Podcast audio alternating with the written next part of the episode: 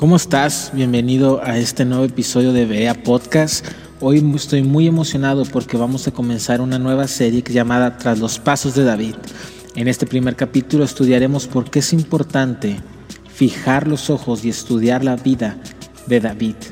Bienvenido y comenzamos.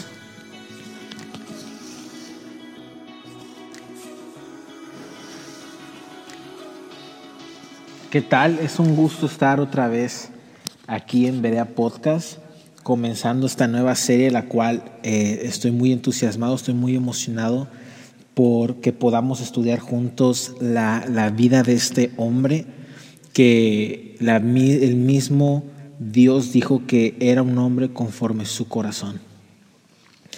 Y para comenzar este estudio hay que preguntarnos por qué debemos estudiar la vida de David.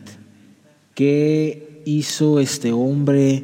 ¿Qué hay de importante? ¿Por qué debería yo, como cristiano, interesarme en conocer la vida de David a fondo? Bueno, pues primero que nada, debemos de saber que en la Biblia hay cuatro personajes que sobresalen por sobre todos los demás en toda la Biblia. El primero de todos es el Señor Jesucristo. Del Señor Jesucristo se habla desde Génesis 1 hasta Apocalipsis en su último capítulo.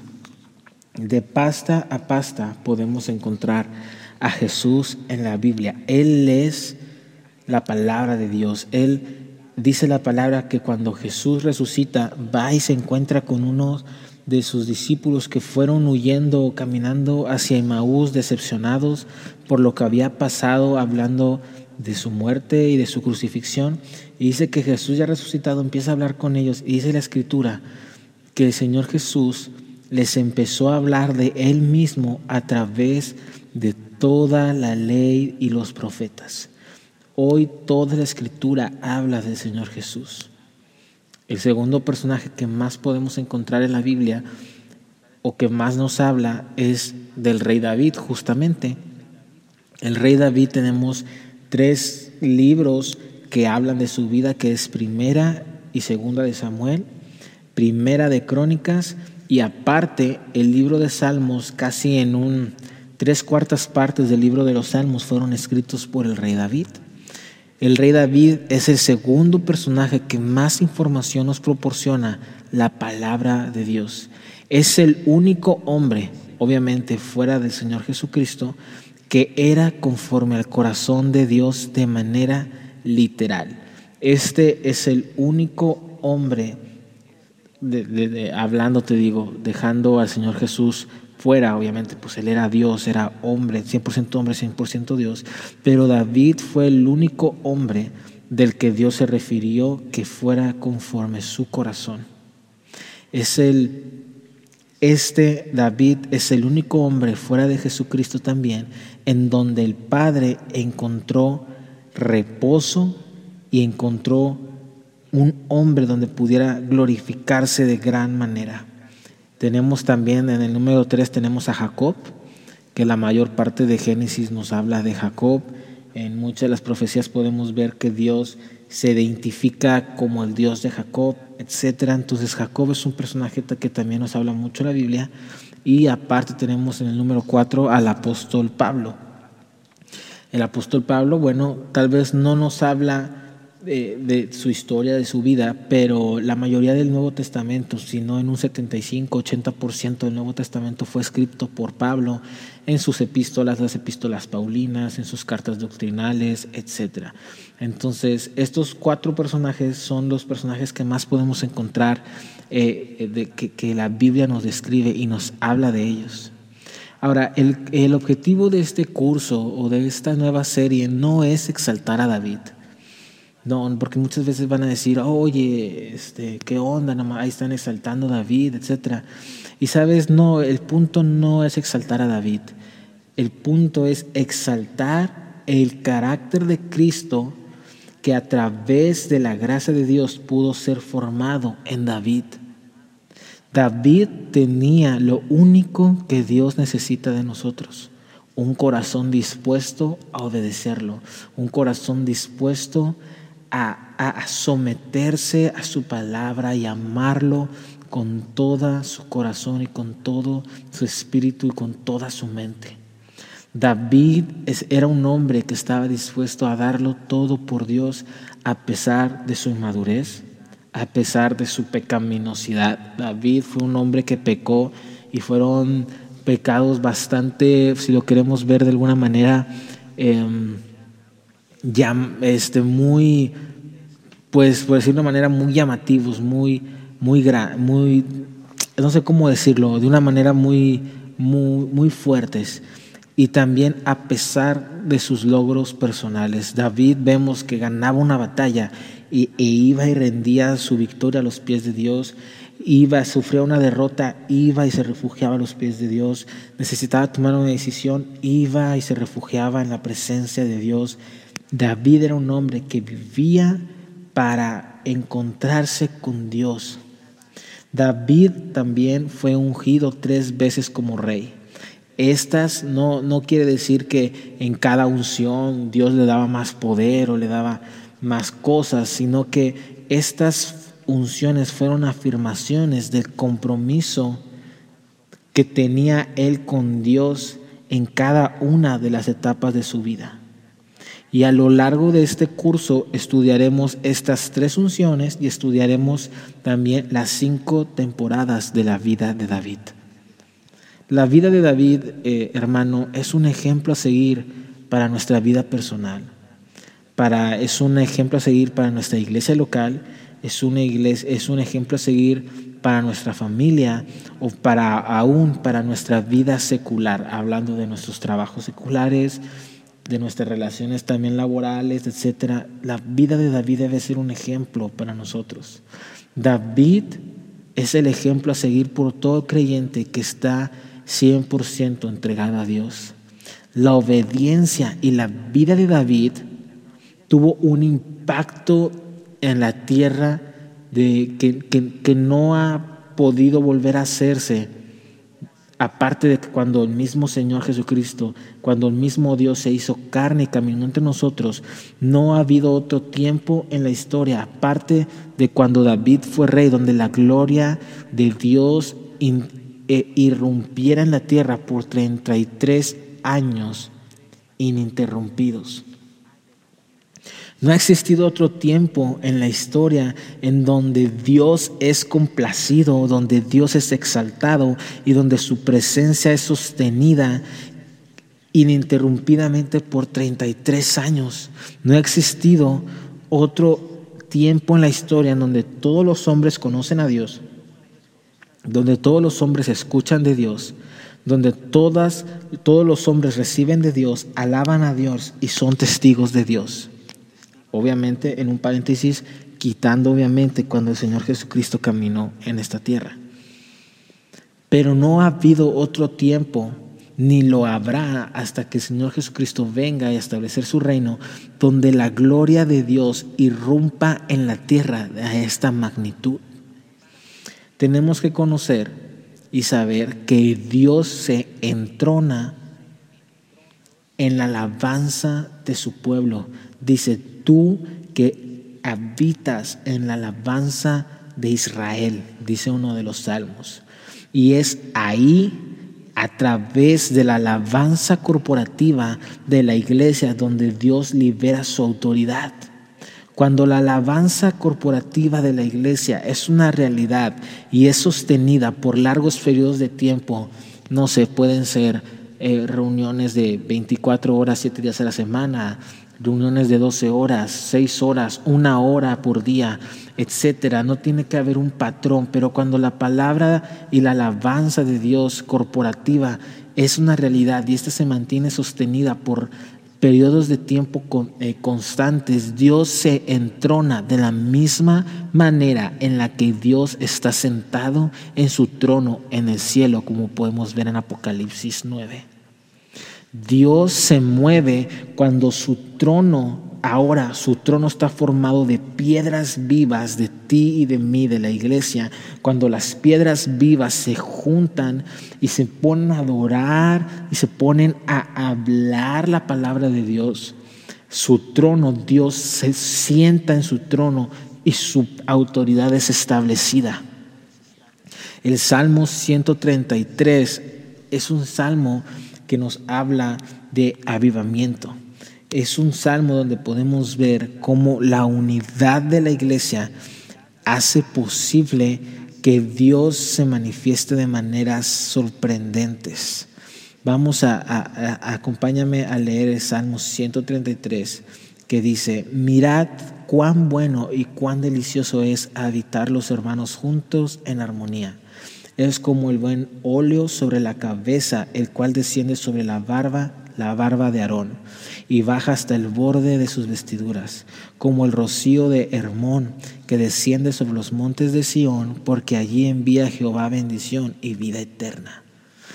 Cuando nosotros como iglesia corporativa, en una adoración profética, en, un, en una adoración, en una exaltación de la gloria, ahí es cuando Dios dice, ahí envío bendición y envío vida eterna. ¿Y qué, qué más puede ser que eh, Dios enviando bendición y vida eterna, sino un avivamiento, un, un establecimiento de su gloria, irrumpiendo el cielo en la tierra, hermanos? Queremos ver la vida de Dios y que su vida eterna se manifieste en nuestra generación. Si ese es en verdad nuestro deseo, debemos ir a leer el Salmo 22, 22, 3 que dice, pero tú, Dios, eres santo, tú que habitas entre las alabanzas de Israel. La versión más original dice, en la parte donde dice, tú que habitas en las alabanzas de Israel, esta parte que dice, tú que habitas, la versión más original dice que dice, tú que das a conocer y manifiestas tu vida eterna a través de la alabanza de Israel. Necesitamos sostener la alabanza completa completativa a Dios basada en su palabra por largas horas. Porque ahí es donde Dios se revela y donde Dios da a conocer y donde Dios manifiesta su vida, su poder, su autoridad. David entendió todo esto. David fue un hombre adelantado a su tiempo, donde se metía era la presencia de Dios en tiempos de adoración profético, en tiempos de intimidad con Dios, y Dios le revelaba todo esto. Y, lo sabemos porque estos salmos que acabamos de leer eh, están escritos por él, por el rey David, pero él entendía la adoración a Dios de una manera sumamente adelantada para su tiempo. En los tiempos de, de David debemos también conocer cómo era la adoración a Dios yendo al templo con un animal o una ofrenda y, de, grano y, dándosela a Dios. Pero David hacía esto, claro, en, eh, cumpliendo la ley de Dios, pero también era un hombre que adoraba a Dios a través de la música, que le cantaba, que le decía, Dios, yo te amo, Dios, yo, yo, yo deseo más de ti, oh Señor, habitar en tu casa un día es mejor que mil fuera de ellos. Era un hombre adelantado a su tiempo. David era un hombre que estaba adorando a Dios de una manera en la que nosotros adoramos a Dios en estos momentos. Tú y yo ya no necesitamos ir a un templo a ofrecer sacrificios porque el mayor sacrificio ya fue hecho en la cruz. El Señor Jesucristo es el sacrificio perfecto, el Cordero de Dios inmolado que quita el pecado del mundo. Y ahora tú y yo podemos adorarlo en cualquier lugar donde, donde estamos. Tenemos una conexión con el Padre a través del Espíritu Santo. Pero David, que era un hombre eh, sometido al tiempo de la ley, era un hombre que entendía la adoración de una manera distinta, por revelación, por la intimidad que tenía con Dios. David se adelantó a su tiempo para, para ser un hombre que deseaba complacer a Dios y supo que Dios amaba la alabanza de su pueblo y que por eso escogió un pueblo de reyes y sacerdotes, porque Dios ama y desea tener una adoración de personas hechas a su imagen y semejanza que se complacen en darle ese placer. David se dio cuenta de esto. Imagino a David ahí con su arpa cantando y Dios diciéndole, David, me encanta que mi pueblo me alabe, que mi pueblo me cante, porque ahí es donde yo puedo tener comunión con ellos y transformarlos y cambiarlos. Y David decía, wow, Dios, ¿en verdad tú amas esto? Y Dios diciéndole, sí, David, yo amo esto. Y entonces David se dio cuenta de esto y dio todo lo que tenía a su alcance para que Dios tuviera lo que él quería y encontrara un lugar de reposo en la tierra que fue lo que podemos conocer como el tabernáculo de David. Un lugar donde se sostuvo la alabanza 24 horas, 7 días de la semana por 33 años. Por 33 años Dios encontró reposo, Dios encontró gozo, Dios encontró un lugar donde poder manifestar su poder y su gloria.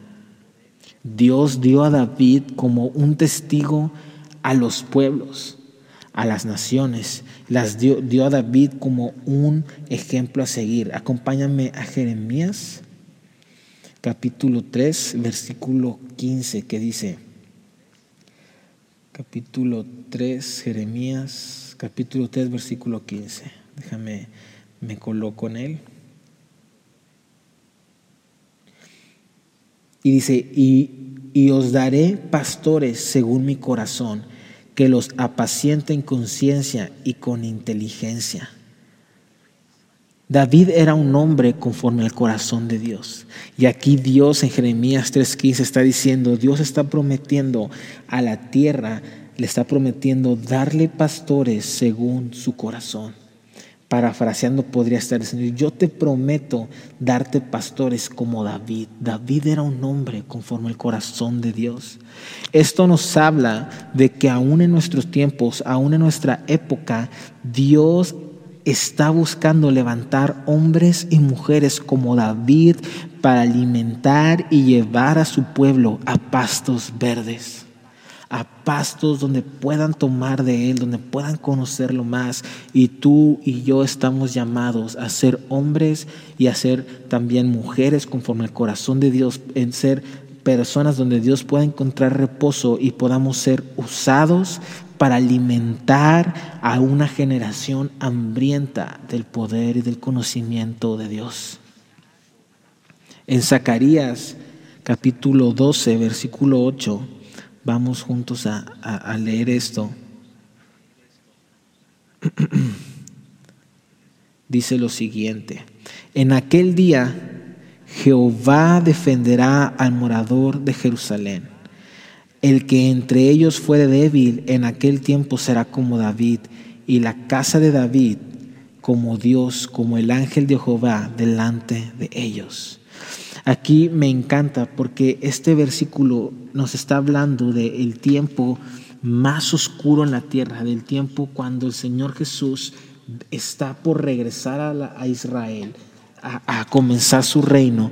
Aquí Dios dice, en el tiempo más oscuro y más difícil de la, de la historia de la humanidad, recordemos las palabras de Dios, la palabra del Señor Jesucristo que dice, habrá una tribulación como no ha habido y nunca más habrá en la historia del hombre, que está hablando de los últimos días antes del regreso del Señor Jesucristo. Aquí Dios está diciendo, en esos días, en los días más difíciles de la historia del hombre, días muy duros, días tan duros como nunca los ha habido y como nunca los volverá a ver, en ese día mi pueblo, el más débil de mi pueblo, será de la estatura de David. Wow, hermano, esto nos habla que en ese día el, hombre más débil será de la bravura, será igual de valiente, será igual de osado, será igual de comprometido con la verdad, será igual de entregado por Dios, será un hombre encendido por Dios, así como lo era David, el hombre más débil en esos tiempos. Dios ha prometido que será como el rey David. Y esto, ¿por qué va a ser? Porque va a haber gente que se va a preparar para ese día y para esa fecha, para llegar a ser como David. Gente que va a perder su vida siguiendo al Cordero y que Dios le va a dar autoridad y, la va, y nos va a ungir para que en los días más difíciles de la humanidad ellos puedan brillar como estrellas en el firmamento, como dice Daniel. Ahora, la manera en que David midió el éxito en su vida es que él tenía dos fundamentos. El primero es que era un íntimo con Dios era el primer mandamiento. David era un hombre que cumplía el primer mandamiento a la, su totalidad. Era un hombre que amaba a Dios con todo su corazón, con toda su alma y con toda su mente. Y eso, el cumplir el primer mandamiento, lo volvía capaz de volver y cumplir el segundo mandamiento, el segundo pilar que sostuvo el éxito o con el que podemos medir la vida de David es que él era manso, era un hombre manso, era un hombre que se esmeraba en tener favor aún con la gente que era su enemiga. Él buscaba servir a reyes, buscaba servir a enemigos que buscaban matarlo. Era un hombre manso y siervo de ellos. ¿A quién te recuerda esto? Al Señor Jesucristo, porque David era un hombre que expresaba el carácter de Dios. Entonces David era un hombre que se conocía amado de Dios y conocerse amado de Dios era un hombre, lo hacía capaz de amar a Dios en su totalidad.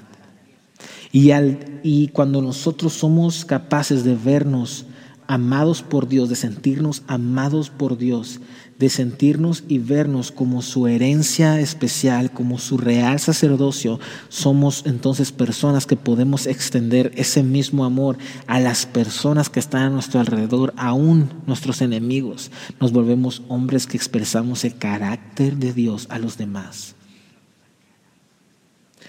David era alguien que vivía como amante de Dios, pero porque se sabía amado por Dios. El Señor está buscando para sí mismo un hombre, una mujer conforme a su corazón. Dios está buscando gente que le dé reposo. Dios está buscando gente que lo complazca y que le dé contentamiento. Y hoy ese papel ya no se encuentra en un solo hombre, ya no se encuentra solo en David como en su época, ya no se encuentra en un profeta, ya no se encuentra en, en, en un Moisés. Ahora ese papel lo llena y lo completa la iglesia, ya no solo un hombre. Y por eso es importante que nosotros estudiemos la vida de David para poder llegar a ser hombres y mujeres donde Dios pueda encontrar un reposo y cambiar generaciones y podamos ser hombres y mujeres donde podamos darlo todo por Dios para que Dios pueda irrumpir en, este, en esta realidad terrenal y manifestar su gloria una vez más. Hemos llegado al final de este primer capítulo de, la nueva serie de por qué de tras los pasos de David, disculpe. Y pues como puedes ver es un tema bastante importante, es un tema que apasiona mi corazón y eh, te doy gracias por una vez más por estar con nosotros. No te pierdas los capítulos que vamos a estar subiendo. Va a haber invitados especiales que nos van a estar compartiendo. Eh, eh, sus predicaciones, nos van a estar hablando sobre la vida de David y diferentes aspectos de la misma. Y te, invito a que nos sigas en nuestras páginas eh, oficiales, que es, bueno, nuestras redes sociales, la cual es Instagram, nos puedes encontrar como Insta Berea y ahí estaremos subiendo también cada que se sube un capítulo, ahí lo avisamos, ahí lo ponemos. Y pues nada, muchas gracias otra vez por estar con nosotros y nos vemos en el próximo capítulo. Bendiciones.